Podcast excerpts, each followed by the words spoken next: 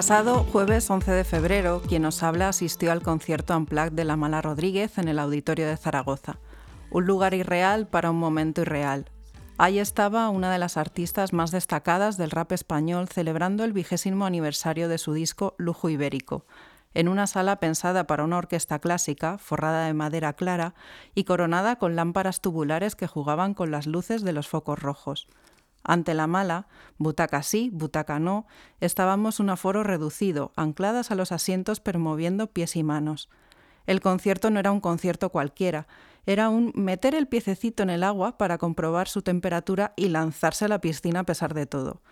No era solo escuchar música, era todo lo que ocurre en un concierto en el patio de butacas, en la cola de entrada, en las cervezas de antes. Y es que la música no solo la creación, también son todos sus tentáculos que nos unen a ella. Echamos de menos los conciertos tal y como eran antes, pero también echamos de menos la cohesión de afines en la fila de acceso, las miradas cómplices, descubrir a los teloneros y buscarles en SoundCloud al llegar a casa.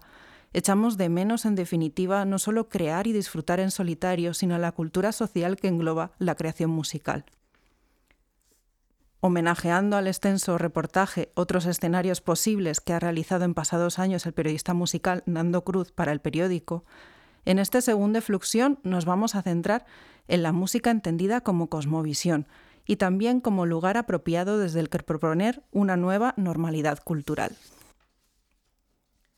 Como os comentábamos en el primer efluxión, esta nave nodriza es mutante y por tanto se adapta a cada tema para cogerlo con cuidado.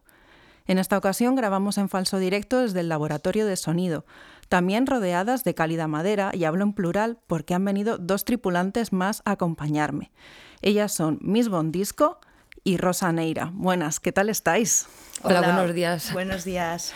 Estamos aquí un lunes muy lluvioso y muy lunes.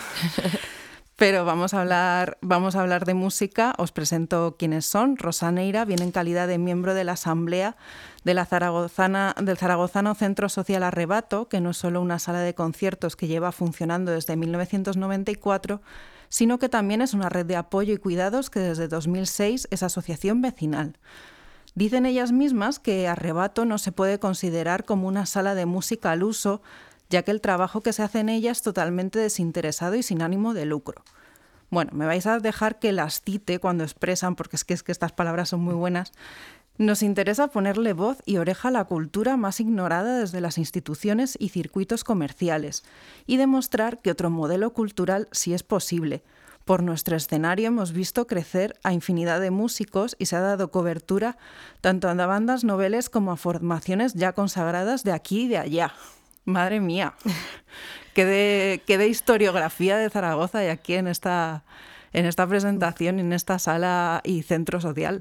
Es que han sido muchos años y además que el centro social ha pasado por la gestión de varias y diferentes colectivos muy afines entre todos, pero cada uno ha ido poniendo su, su acento y su, y su puntito de diferencia eh, con épocas anteriores. O sea, tienes que pensar también que Arrebato cuando empezó eh, fue la peña flamenco de la peña flamenca del barrio de la Madalena. O sea, eh, también hay que entender que está en un barrio eh, por la heterogeneidad de la, gente que vive ahí. Y pues eso, que es que gitanos, eh, gente, muchos punkis, está la Casa de las Culturas justo enfrente, entonces la diversidad que, tienes alrededor de Arrebato ha hecho un poco también que Arrebato vaya cogiendo un poquito de, todo eso y salga pues, pues este mix, sobre todo después de tantos años.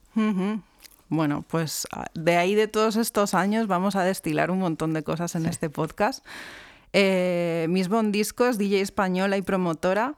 En su maleta podemos encontrar electro, trap, jersey, dubstep, tuer, mumba, jungle y bimoro deep house. Su técnica le ha hecho pasar por alguna de las mejores salas de España y Europa, como Pacha, Ibiza o Ramatad.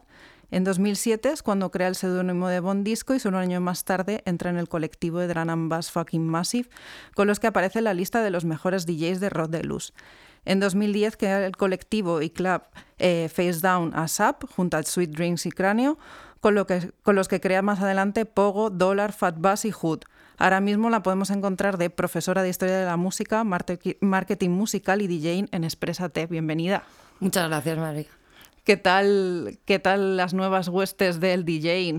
Pues eh, bueno, estamos en un momento un poco complicado, ¿no? Para la música en directo, pero vamos tirando, con haciendo clases y talleres y diferentes cosas. Un poco el futuro también de las DJs que empezáis pronto, pero también tenéis que buscar como una proyección ¿no? laboral más allá de esto, ¿no? Sí, yo, pues por suerte, eh, ya está, mm, este camino ya me lo estaba buscando desde hace unos años atrás, sin saber que iba a pasar esto. Así que, bueno, por lo menos ya tenía un poco de camino hecho. Bueno, esto que va a salir más veces es la pandemia y el cierre de muchas salas y de mucho modo de vida, de un montón de, bueno, de, esta cosmovisión de la que hablábamos, pero igual lo vamos a dejar un poco más para adelante porque si no nos vamos a sumir un poco en el, en, el derrotismo. Depresión de lunes. Total, total. Pues me gustaría empezar la charla un poco desmontando el mito que sobre todo tiene mucha prevalencia en la música urbana, que es la competencia entre artistas y propuestas. Esto también sucede con la música mainstream, ¿no? el, típico ¿no? del rey o reina del hmm. pop, de lo que sea, ¿no? Y por supuesto con, el sistema de premios y condecoraciones, que eso también lleva como un tipo de exposición eh, pues en medios o, pues bueno, también como una proyección en ventas. ¿no? ¿Cómo veis esta imagen de competición? Y, y me gustaría saber si creéis que la música es un espacio para la colaboración.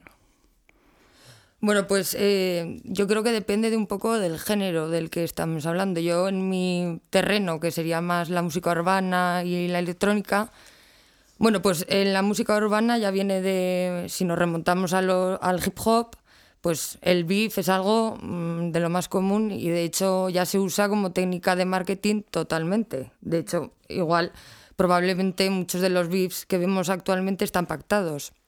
Entonces, bueno, pues es el día a día, ¿no? En la competencia, yo gano más que tú, yo tengo mejor contrato, yo firmo con esta discográfica y tú no. Pero en realidad, eh, como os digo, muchas veces están pactados, por lo tanto, necesitamos un espacio de colaboración totalmente y más en los tiempos en los que estamos. Yo creo que es fundamental unir fuerzas tanto de artistas como con productores y de hecho yo creo que también ahora se está dando mucha más visibilidad a los productores más que al propio artista que encabeza el proyecto. Vale, sí, yo estoy también muy de acuerdo con que dependiendo del género se podrá ver de diferentes maneras. Eh, en el ámbito que podemos trabajar más desde el Centro Social de Arrebato, sí que vemos la necesidad de tener que crear una, una red de apoyo entre diferentes artistas y ya no solamente artistas, sino ya gente que ayuda a que, se, a que se puedan hacer esos conciertos, eh, ya sea, pues yo que sé, poniéndose en la barra, eh, limpiando, haciendo la cena para, para los grupos.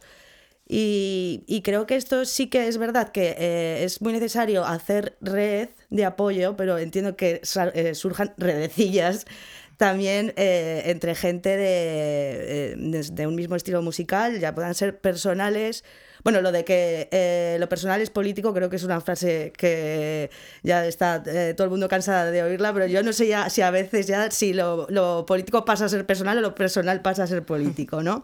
Entonces eso creo que es, es algo que sí que tenemos que asumir, pero creo que también tenemos el concepto de, mm, eh, de tener una visión de futuro común para todas si, si tú, o sea, no es, eh, no es egoísmo ni mirarse por uno mismo, pero creo que es, ya cuestión de ser inteligente el hecho de decir, si yo quiero seguir apoyando esta escena y quiero que esta escena siga, eh, es normal que yo tenga que apoyar y que lo haga de mil amores con, gente que, está haciendo algo parecido a mí, porque es que eh, si no, se va todo al traste. Entonces, sí que es verdad que lo puedo ver como un escenario de competición en, en, algunos aspectos, pero yo lo transformaría más como a un, a un sistema más de, de apoyo común entre todas. Hmm. Y sería, bueno, también esta idea, ¿no? De apoyar también a las que están empezando, ¿no? Como ceder, ceder, tu espacio, que un poco también, bueno, lo que estás haciendo también como de manera eh, más de profesora, ¿no? Pues eso también es un poco como mm, traer a las nuevas generaciones y que tengan como su espacio y no se lo tengan que ir ganando un poco como empellones, ¿no? Claro, yo lo que me fijé hace, bueno, desde hace ya muchos años es que hay una escena de, sobre todo entre el es que no hay mujeres. Entonces empecé a hacer los cursos en Expresate de Girls and Beats, que consiste para para fomentar la música entre, entre ellas. Y la verdad que funcionan muy bien, o sea que estoy muy contenta. Sí que yo sí quería añadir que, o sea, eh, dándole razón a, Candela, que sí que es verdad que eh, yo, sí que veo que hay muy poco relevo generacional en muchísimos, en muchísimos géneros. Y la idea que tuvieron de hacer clases destinadas para, para chicas y demás, que es que no, eh, nosotras eh, ya da igual de qué manera entres a la escena, ya sea tocando, ya sea pinchando o, yo qué sé, eh, haciendo alguna expresión artística, desde el momento que te subes a un escenario, eh, estás medida por el doble rasero de primero estás en un escenario y segundo eres una chica. Hmm. Que durante toda la historia siempre hemos sido las novias de, o las amigas de, o la chica que va con, o la que va a hacer. entonces, eh, creo que eso es algo súper importante que, o sea, que, que se está haciendo, gracias a Dios. Y es ahí que cabría que darle muchísima más visibilidad y normalidad, está claro. Eso es. Sí, que normalmente pues eh, o te preguntan quién es tu padrino, ¿no? Como quién es tu productor, ¿no? Como que hmm. decías ahora, como que tener mucha relevancia los productores, pues es como, bueno, pues lo, quién es tu productor. Que, bueno, ya apuntabas un poco al principio, ¿qué estrategias conocéis para, para favorecer esta colaboración? O sea, aparte de este, bueno, pues lo, lo de tirar entre mujeres, etcétera, ¿qué tipo de, de más estrategias conocéis de este tipo? Bueno, nosotros sí que cuando, eh, cuando algún grupo, pues eso, te pide día para reservar, para tocar y, demás, siempre intentamos ponernos de acuerdo un poco con los centros sociales que quieran organizar conciertos a, esa banda eh, estratégicamente dentro del Estado. Quiero decir, que si eh, tienen que pasar por Bilbao y luego pasar a Valencia, pues que sean tres fechas seguidas y, y, demás. Sí que, o sea, eh, está claro que nosotros estamos ahí para, o sea, si está el espacio se tiene que usar y pensamos que todo el mundo tiene derecho a, a, tocar y más si viene desde Rusia y le toca tocar un miércoles en Zaragoza que no va a venir ni Kiko, ¿vale? Y encima nadie quiere ir un miércoles a un concierto si encima está lloviendo y encima es de unos rusos que no conocen ni, ni Rita, ¿sabes? Entonces, eh, un poco sí es organizarte con, con colectivos afines del Estado que, que van a apoyar a la misma banda y o sea, no es hacer promo, pero en cierto modo sí que es, dar visibilidad a decir, ostras, vale, no los conoce nadie, pero joder, es que llevan no sé cuántos kilómetros de, gira, llevan no sé cuántos días tocando, comiendo mal, durmiendo en una furgoneta y, demás, y creo que eso también es a valorar. Nosotros lo que hemos llevamos haciendo años es eh, hablar con las, los diferentes colectivos que hay en Zaragoza de este tipo de música o parecido, eh, por lo menos que sea electrónica, para no coincidir en fechas, em, para no hacer tres fiestas el mismo día. Obviamente, lo primero porque tampoco hay tanto público en Zaragoza y para que nos vamos a estar pisando pudiendo hacer una fiesta cada día. Básicamente es lo que llevamos haciendo un tiempo. Pues muy bien, si os parece, vamos a escuchar un temita que nos ha traído Miss Bondisco de su selección y luego te preguntaré un poco más sobre este artista y un poco por qué lo había seleccionado. Vale.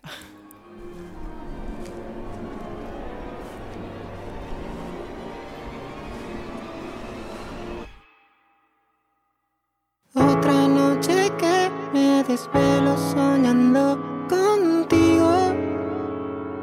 Ya no es la primera vez.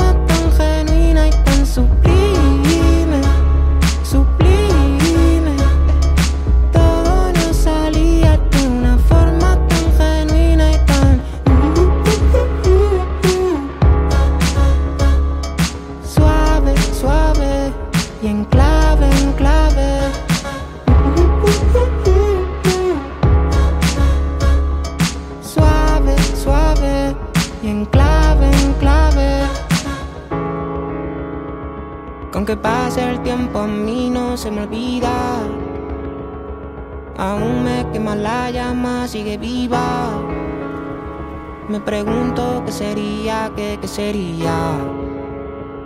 De lo nuestro que sería sublime, sublime.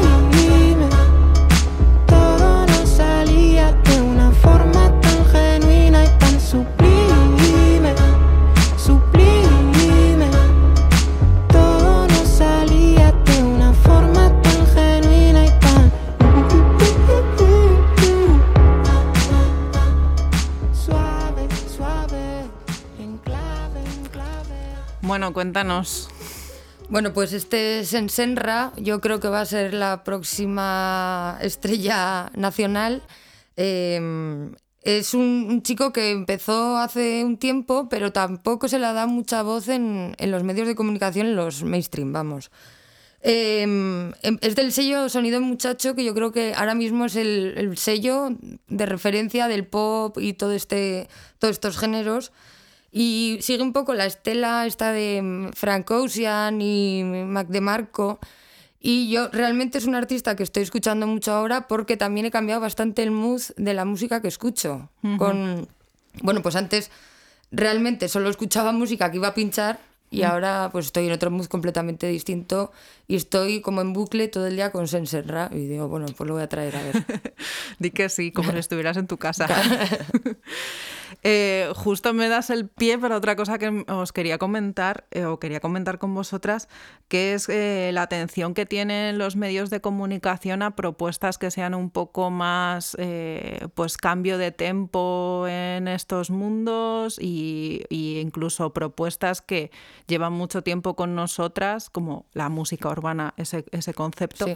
pero que no tienen tanto atención en los medios. No sé si igual lo podemos centrar aquí en, en- en Zaragoza o en Aragón, pero no sé cómo veis eh, este, esta atención que tienen los medios de comunicación y un poco cómo podríamos subvertirlo o cambiarlo, ¿no? A ver, está claro también que, así sin pensar, ¿vale? Sí. Eh, los medios de comunicación también van a, a dar promoción a un tipo de música que puede ser muy normativa para depende que, eh, qué, qué aspectos. O sea, o que lo pueda consumir un grupo de gente amplio y que encima de ese grupo de gente que, que consume ese tipo de música tampoco dé muchos problemas, por decirlo de alguna manera. En cuanto tú puedes salirte de alguna de, eh, de algún poquito de esa vertiente o tener algo que sea un poco más diverso y demás, está claro que es súper difícil que los medios de comunicación te, te puedan hacer caso. También es verdad que depende de qué medios de comunicación es mejor que no te hagan caso. Sí, como que tienes que ir un poco con cuidado Claro. cuando te piden una entrevista, ¿no? Como, bueno, ¿por qué me estás preguntando esto, no? Como, mm. Pues eh, yo ahora mismo eh, he recordado el, cuando empezó el boom de Rosalía, que bueno, es una artista que está súper eh, cotizada por los medios ahora mismo, incluso aburre, ¿no? Pero a mí no, pero... Pero me acuerdo que hasta que empezó los 40 principales a, a sacar a Rosalía tardaron años. O sea, estaba el malamente y todavía no la habían sacado eh, a Rosalía en, en ningún programa, ni le habían dado ningún puesto de estos, ni nada. Lo mismo ocurrió con Badial y recuerdo, es que no me acuerdo ahora qué canción era, creo que era la de Zorra, que no la querían sacar porque tenía palabras que te- tienen que censurar.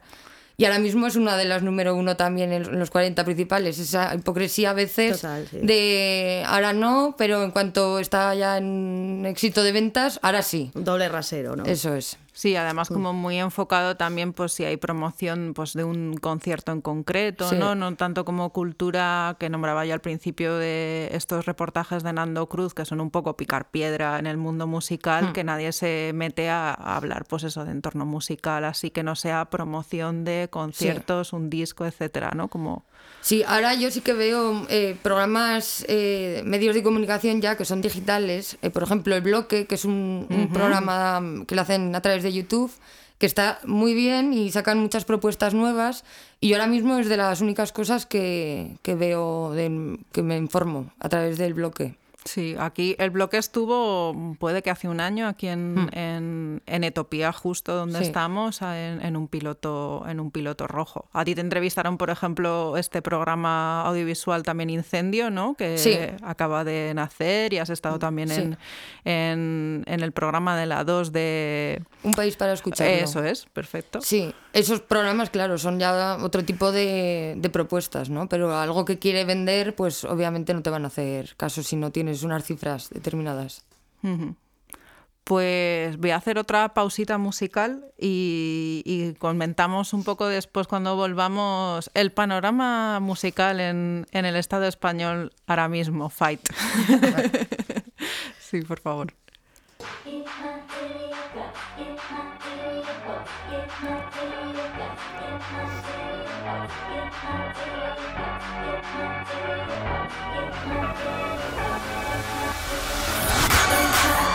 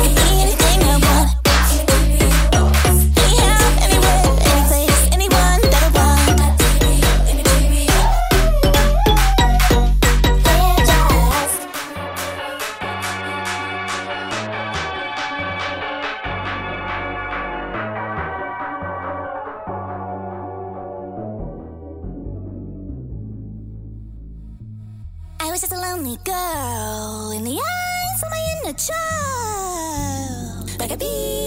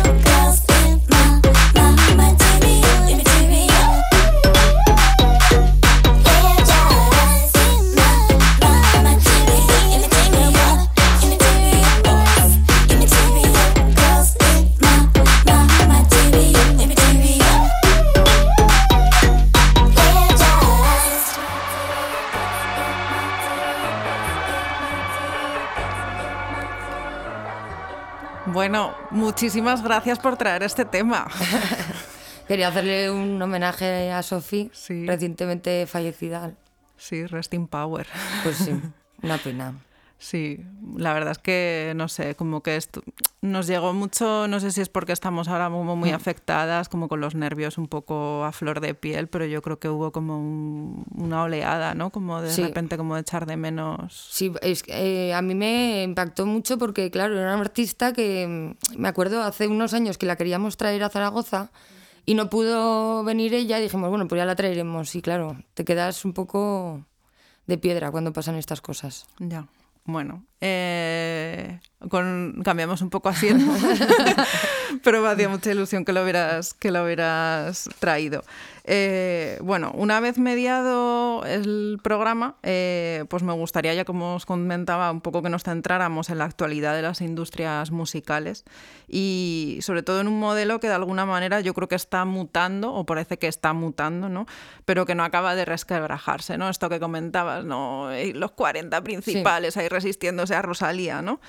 Pero bueno, estos cambios pueden traernos, no podemos hacer la lectura ¿no? de que nos pueden traer mejoras y, nos, y pueden ser beneficiosas para nosotras que estamos un poco así en los márgenes, pero, pero bueno, también hay que mirarlos un poco con, con interés y, bueno, yo creo que también ha cambiado muchísimo el consumo musical, que está más centrado ¿no? en la producción de temas en concreto, más que desarrollar un álbum hmm. entero, ¿no?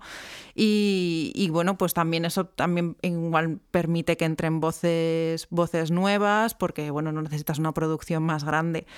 Eh, pero también, pues bueno, este consumo de temas o las plataformas de distribución, etcétera, pues nos dan como una atención un poco más dispersa, ¿no? Que ya no hay este seguimiento, De artistas como en concreto y como, bueno, este modelo de consumo. Vosotras desde vuestra posición, ¿cómo veis este, esta mutación de la industria musical? Eh, ¿Cómo pronosticáis un poco que vaya a avanzar, ya sea de manera positiva o un poco derrotista? Se valen las dos miradas. a ver, em, yo creo que desde desde el punto de vista de alguien que, por ejemplo, se autoedita un álbum, eh, ahora para la pandemia un montón de gente que se, se han cerrado y ha sido muy fructífera en cuanto a que ha salido música a, patadas y música muy, muy buena. Eh, desde el ámbito en el que me muevo yo, eh, lo veo un poco más difícil que antes porque muchas veces se aprovechaban los conciertos, festivales y demás para para que ese era el momento de adquirir música, porque además eh, el 90% de la gente que iba al concierto, bueno, el 90 no, ojalá, el 60% de la gente que iba al concierto se compraba el vinilo, ¿sabes? Y el vinilo acababa, y, eh, eh, había pasado por ser un objeto que tiene un cierto prestigio histórico barra social afectivo, sobre todo si te gusta el grupo, el hecho de sentarte, abrir, sacar el plástico, leerte la galleta, ponerlo, colgar, sentarte. El ritual. El ritual. Eh, entonces, claro, ahora sí que sigue habiendo eh, mucha distribución de, vinilos eh, a, nivel, a nivel de diferentes distribuidoras, pero creo que, claro, se ha perdido el, el detalle que no es lo mismo de llegar de un bolo, de un concierto, de donde sea, de, decir, guau, qué guay, me lo voy a poner ya a tener que estar esperando a casa que te lo traigan en un paquete. Hmm. Entonces creo que en ese aspecto eh, sí, que, sí que yo lo veo un poco más un poco más soso, por decirlo de alguna manera. ¿Vale? Pero sí que por otro lado veo eh, que muchísima gente está teniendo muchísimas ganas de hacer cosas súper distintas y que también se están preocupando de poder llegar a distribuirlo. Entonces creo que la, variedad ahí sí que sí que puede, sí que puede seguir manteniéndose. De todas maneras, eh, es que eso es lo que dicen, ¿no? que la música es, refugio y, diversidad. Pues es que es buscar las dos cosas. Eh, yo, desde mi punto de vista y desde los estilos que manejo, ha, sido bueno por una parte y malo por otra. Bueno, malo entre comillas. Lo bueno es que la, la tecnología ha democratizado un poco la música. Ahora todo el mundo con un ordenador, una tarjeta de sonido, poco más, haces un disco más o menos, eh, lo sacas, eh, contratas una distribuidora, te lo distribuyen por las plataformas y listo, ya no hay nada más que hacer. Bueno, hay bastante más trabajo, pero para que me entiendas. Mm. ¿Qué pasa? Que si nos regimos por los parámetros que nos manda Spotify o cualquier plataforma de estas, han cambiado completamente todas las estructuras de los temas. Spotify solo paga si escuchas 30 segundos del Ajá, tema. Por lo sí. tanto, uno, han acortado los temas y dos, eh, me están metiendo prácticamente en todas las canciones el estribillo al principio. Ya pues estamos en unos recursos que siempre son los mismos. Entonces, bueno, hay mucha más música, pero también hay mucha música muy parecida. Entonces, ¿en qué punto estamos? Pues no lo sé. La verdad.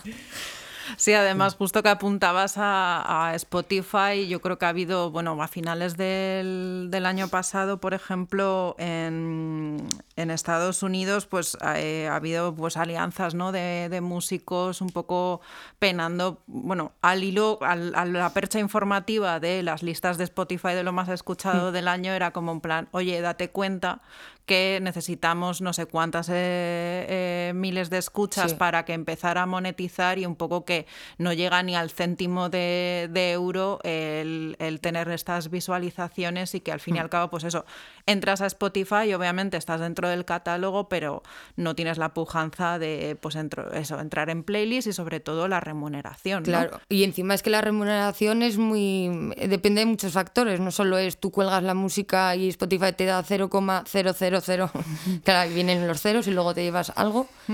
Es que depende también el género que hagas, el país en el que estés, esto va por cuotas de mercado, entonces claro, no, no gana lo mismo un cantante de ópera que uno de reggaetón, gana mucho más uno de reggaetón, esto es así. Entonces, claro, es, es tantas cosas que el- estamos en un en un momento muy crítico, muy bueno para la música, porque se escucha muchísima música, pero muy malo para los artistas, porque no están recibiendo prácticamente eh, beneficio. Y cómo, cómo veis también como en el sistema de colaboraciones eh, en el que hay muchas más personas implicadas en un tema o tal, eh, cómo deriva eso a intentar meterte en, es- en ese sistema en el que tienes como menos céntimos a, repartirte y no sé si habéis pensado como en algún momento de distribución de esta riqueza, cómo podría hacerse de alguna manera un poco más equitativa. Pues eh, yo ahora mismo, mm, sí, a la gente que, mm, que empieza y que mm, pues no quiere eh, repartir ese dinero entre una discográfica, un- una distribuidora, el no sé qué, to- toda la gente que entra en ese proceso, eh, le recomiendo que empiece a sacar su música a través de Bandcamp. Porque es una de las plataformas más, para mí las más legales y, y de la que más beneficio se obtiene. Sí, ahora mismo tienen este, este sistema, ¿no? De los primeros viernes de, de mes, Sí. como que la lo que compres en Bandcamp va directamente, no, no tiene el pase por, Sí, por- va el por la 100%. distri- el y, 100%. y el resto de días es el 85%, o sea que Sí. está pues muy bien. Está bastante bien, sí. Nosotros eh, desde, desde Arrebato sí que no hacíamos distinción entre unas bandas sí y otras bandas no, o unas bandas la entrada más cara o otra más, más barata. Nosotras el, el modo que teníamos de funcionar eh, es... eh, eh, la banda se lleva toda la, toda la entrada de toda la taquilla, independientemente, es un precio fijo. Eh, que no, eh, por estatutos, eh, es que ahora me, o sea, me hace hasta emoción hablar de esto porque lo, lo- me parece de hace 300 años y no ha pasado ni un año. O sea, la entrada eran entre 5 y 6 euros. Si por algún motivo querías poner la entrada más, más alta porque fuera benéfico para algo o porque consideraras que venían de súper lejos o lo que fuera, tenía que aceptarse por, por la asamblea. Si la asamblea decía que sí, lo avisabas con una antelación que iba a ser más cara la entrada y ya está. Entonces, eh, al no hacer di- de diferencia entre bandas que acaban de empezar o una banda, o El Corazón del Sapo, por ejemplo, o, o, o una banda que viene y que no la conoce ni Perris, pues el, el hecho de eh, homogenizar un poco el acceso a la música era como la única manera que teníamos nosotras de, de dar esa, esa igualdad. Eh, entonces, ya te digo, la entrada sí que era toda para, para las bandas y lo único que se queda del centro social era la barra, que es para pagar el alquiler. Ujú. Claro, y además me imagino que, mm, pues no sé, como este sistema también un poco de, mm, no sé, de tanta gente un poco más alienada o más atomizada en su casa haciendo, mm, haciendo música, pues sí, efectivamente, como todo no es ni blanco ni negro, nos da acceso a mucha, a mucha diversidad musical, pero igual también nos separa en el hecho de pues, poder sindicarse, ¿no? Como, oye, estas personas también están haciendo música de esta manera, como nos, como nos organizamos, ¿no? Nos, igual escuchamos otro cortecito musical y nos, nos ponemos a hablar del el tema.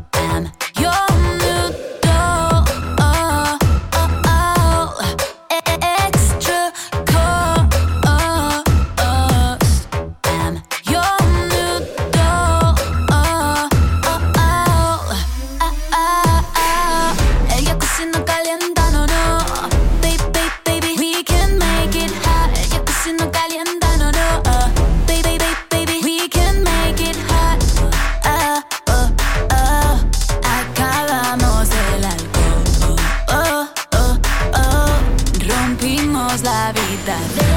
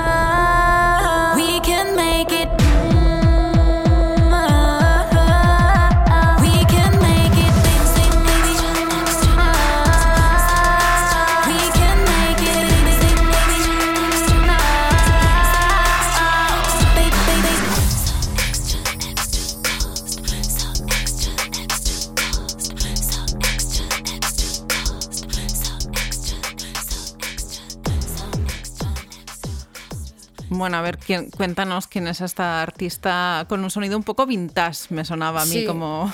Es eh, Raki Ripper, es una artista española también.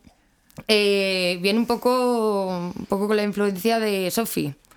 de, de, hecho, ella, bueno, cuando falleció lo dijo varias veces y la he traído también porque es una de las artistas que tampoco se le está dando casi voz y la verdad que me parece que hace algo bastante original, así como muy 2000, muy influenciado por el PC Music y todo este, estos géneros.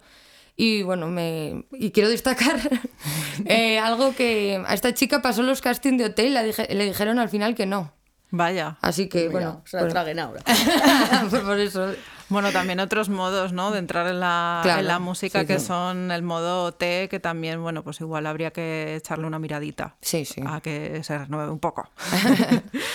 Eh, os comentaba antes de este corte musical que, bueno, que vamos a hablar del tema.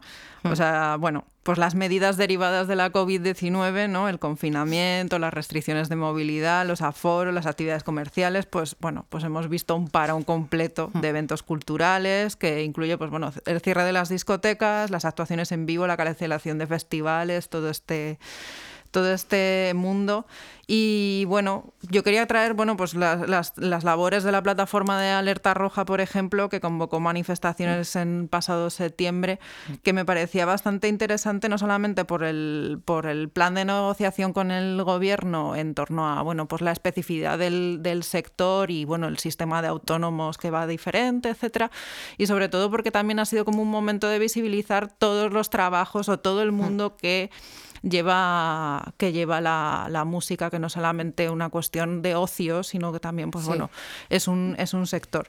En Arrebato eh, os habéis arrancado durante la cuarentena con la campaña Un mes, un bolo de arrebato, que os voy a, los voy a leer a las, a las escuchantes el, el gancho de esta campaña porque me parece precioso. Eh, dicen, más que saber a cuántos conciertos hubieras venido en todo este tiempo, nos hacemos la pregunta de a cuántos te gustaría volver. Lo del cuándo ya lo preguntaremos otro día. También sabemos que más que nunca hoy es el futuro, pero sin este hoy distópico se nos pasa por la cabeza pensar en el mañana utópico, solo pensamos en volver a ver al otro lado de la barra, llegando con tu furgoneta o coche a las 6 a Palafox 28, mirando los carteles de la fachada, haciendo fila en el baño, degustando tapas, colándote en la parte de atrás, dejándote una cerveza a medias, pidiendo un micro de ambiente o desgañitándote en un karaoke. No creemos en nadie especial, creemos en el grupo y en que cada persona que ha participado de este espacio en los últimos 26 años ha hecho posible el sueño y ha construido la realidad. Queremos volver a verte de la manera más parecida a la última vez y queremos seguir manteniendo vivo el sueño. Queremos que Arrebato siga siendo una realidad y no un recuerdo de que cualquier tiempo pasado fue mejor. Y si piensas ahora en la primera pregunta, entenderás que te necesitamos. Ahora es el momento. Rosa, ¿por qué ha sido necesaria esta campaña? Bueno, y sobre todo, cuéntanos qué resultados habéis obtenido. Bueno, eh, antes de nada, dar las gracias, sobre todo a toda la, gente, porque fue una llamada de, de, ayuda que, o sea, no os podéis imaginar cómo respondió la gente, o sea, ya no ni de Zaragoza, o sea, eh, hasta gente de, otros países que han tocado en, Arrebato. Eh, bueno, la historia es que estuvimos pensando que, claro, al ser un centro autogestionado y no tener ingresos, que los únicos ingresos eran la barra, si no hay conciertos no hay barra, y si no hay barra no hay ingresos, y si no hay ingresos hay que pagar el alquiler igualmente. Eh, estuvimos valorando los primeros meses la situación, esto cuánto va a durar, va a ser eh, un, dos meses, como dos infelices que pensábamos al principio que solo iban a ser dos meses. Luego te vas dando cuenta que no, acaba el confinamiento, vuelven las asambleas no virtuales, luego otra vez vuelven las asambleas virtuales porque no podemos eh, juntarnos más de cuatro.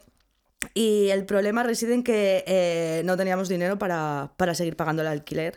Entonces, o era o abandonar el proyecto 100%, cerrar el local y que cuando acabara esto empezar a abrirlo si el local seguía disponible en ese local o buscar otro local o lo que fuera. ¿Qué pasa? Que ese local eh, tiene un arraigo al barrio, como os he comentado antes, horrible. Y son 26 años, que es que yo creo que ninguna de nosotras, o sea, quiere eh, pisar eh, otro suelo que, no, que sea otro arrebato, pero que no sea el arrebato de siempre. Entonces eh, pensamos que la única manera de, poder ayudar, o sea, de poder subsanar este, este problema durante un tiempo era hacer una campaña de socios. Entonces eh, se, se, dio la posibilidad de quien quisiera eh, podía, podía hacerse socio de, arrebato, ¿vale? Que sería una cuota o dos cuotas al, año, eso estaba a disposición de, quien quisiera. luego también podías hacer si, quisiera, si querías una aportación voluntaria. Y la historia es que nos quedamos flipando de toda la gente que, que se hizo socio y nos ha hecho eh, que se pueda pagar durante todo un año la, lo que es la sala, ahora sí que es la sala entre comillas, porque realmente no estamos haciendo nada más, eh, hasta, que se, hasta que podamos volver a abrir. ¿Qué pasa? Que eh, durante ese tiempo hemos puesto a disposición el espacio para cualquier asamblea de otros colectivos del barrio que tienen cerrado su local por lo que sea y demás, o sea, queremos seguir dándole vida, pero claro, no podemos darle la vida, no podemos montar ni un concierto porque, por ejemplo, estuvimos haciendo las medidas para ver cuánta gente cabía. Y nos cabían seis personas. O sea, seis personas contando a la gente del grupo. porque es que tenemos una mierda de columna al medio, está la barra, eh, bueno, o sea... Sería un concierto muy petit comité para sí, elegidas. Muy personal. Entonces, eh, estuvimos dándole vueltas y bueno, es un proyecto que ha empezado este, este fin de semana eh, va a salir dentro de, creo que esta semana lo sacarán ya en Ara Info y dentro de dos ya saldrán los vídeos. Eh, pensamos que, que, tenemos que devolver también eh, la ayuda que nos ha prestado todo el mundo, entonces eh, hemos empezado a grabar conciertos acústicos con, un solamente, con un integrante solamente de, por banda en arrebato a puerta cerrada sin público. Entonces van a ser conciertos que se van a ir, bueno, este fin de semana estuvimos todo el día y creo que grabamos a cuatro a cuatro grupos y pues se van a ir lanzando eh, conforme se vayan editando porque también eh, los cámaras, eh, que tiene que hacer el máster de sonido, todo esto es voluntario, entonces claro, tampoco puedes pedir ni prisas ni, ni exigencias y, y, demás. Entonces ahora estamos con, con ese proyecto y esperando a ver qué se puede hacer. Habíamos pensado también pues coger otro local más grande, pero es que no queremos. Y yo qué sé, hacer algo eh, al aire libre, jo, nos encantaría. Yo estuve en el Bosque Sonoro este para, cuando fue? ¿Septiembre? Bueno, concierto de durante este mujeres. Este, verano, sí. este verano, sí. O sea, me encantó la idea, me lo pasé re bien, tenía unas ganas de festival horribles. Eh, lo de estar sentado, antes lo estábamos comentando, eh, pensaba que lo iba a llevar peor, pero no. La historia es que eh, al ser nosotros una asociación tan pequeña, y es que encima nosotros estamos constituidas como asociación de vecinos. Entonces, a la hora de pedir permisos, licencias y, y, demás, pues, o sea, es que se, se nos va mm, burocráticamente de las manos. En tu caso, como promotora también, pues bueno, nosotros hemos tenido que cerrar eh, todos los clubs que teníamos, que ahora mismo era Feidan Asap, que por cierto hoy cumplimos un año cerrados. Te iba a eh, decir felicidades. ¿no? Yo también. no, no, pues ya nos lo tomamos hasta con humor, porque solo no nos queda eso. Y teníamos también dólar, que aún queda un poco para cumplir un año, pero algo haremos, igual hacemos un aniversario o algo así. Y obviamente son conceptos de club que no los concebimos en, en la actualidad. Entonces, ni los queremos adaptar ni vemos una manera factible de adaptarlo. El, el club se basa en lo que se basa, entonces el tipo de música es que no acompaña. No, se, es, no es una música que se pueda haber sentado, ni sabemos que va a incitar un poco a lo que va a incitar y entonces es que no se puede adaptar. Entonces, hasta que no vuelva la normalidad, no volveremos y si no vuelve, pues este será el fin. Hmm. ¿Alguna idea de si existe una nueva una normalidad adaptada en el futuro que podáis hacer algo? Pues bueno, claro, en, el caso, en vuestro caso sí que me has contado, pues eso, hmm. conciertos acústicos grabado tal, pero en el caso vuestro, pues. Pues nosotros lo único que vemos probable es eh, crear otro club, o sea, no queremos usar el, término de Face Down para algo que no sea parecido y pues empezar a gestionar conciertos al aire libre, ¿no? Ya de cara a primavera, verano. Pero a ver si nos dejan también, porque tampoco es tan fácil, te están poniendo un poco de trabas todo el rato, entonces, bueno, vamos a intentarlo a ver. Pues eh, me encantaría charlar muchísimo más con vosotras. Eh, ha sido una charla muy generosa por vuestra parte. Estoy encantada de haberos invitado, de que hayáis venido. Y, y nada, no sé si tenéis algo más que añadir que se nos haya quedado en el tintero. Nada, yo dar, dar, las gracias también y muy orgullosa también de estar Candela, que la conozco desde hace 370 millones de años. Hemos estado en ámbitos distintos siempre las dos, pero yo la he visto en arrebato. Eh, yo la estuve viendo pinchar hace dos semanas, o sea que. Uy, va. Y, y nada, que que, o sea, aunque las cosas estén así de feas, pues yo qué sé, seguir haciendo cosas que si no si no, sí que es la muerte. Eso es. Bueno, pues muchas gracias a las escuchantes. Nos vemos en la siguiente emisión de Efluxión el, el mes que viene. Eh, quiero dar las gracias también a Santiago que nos ha estado apoyando aquí técnicamente en este maravilloso laboratorio de sonido que tenéis a vuestra disposición en Etopía. Y, y, muchas gracias también por la buena acogida de esta nueva nave de nodriza de fluxión en, en las redes.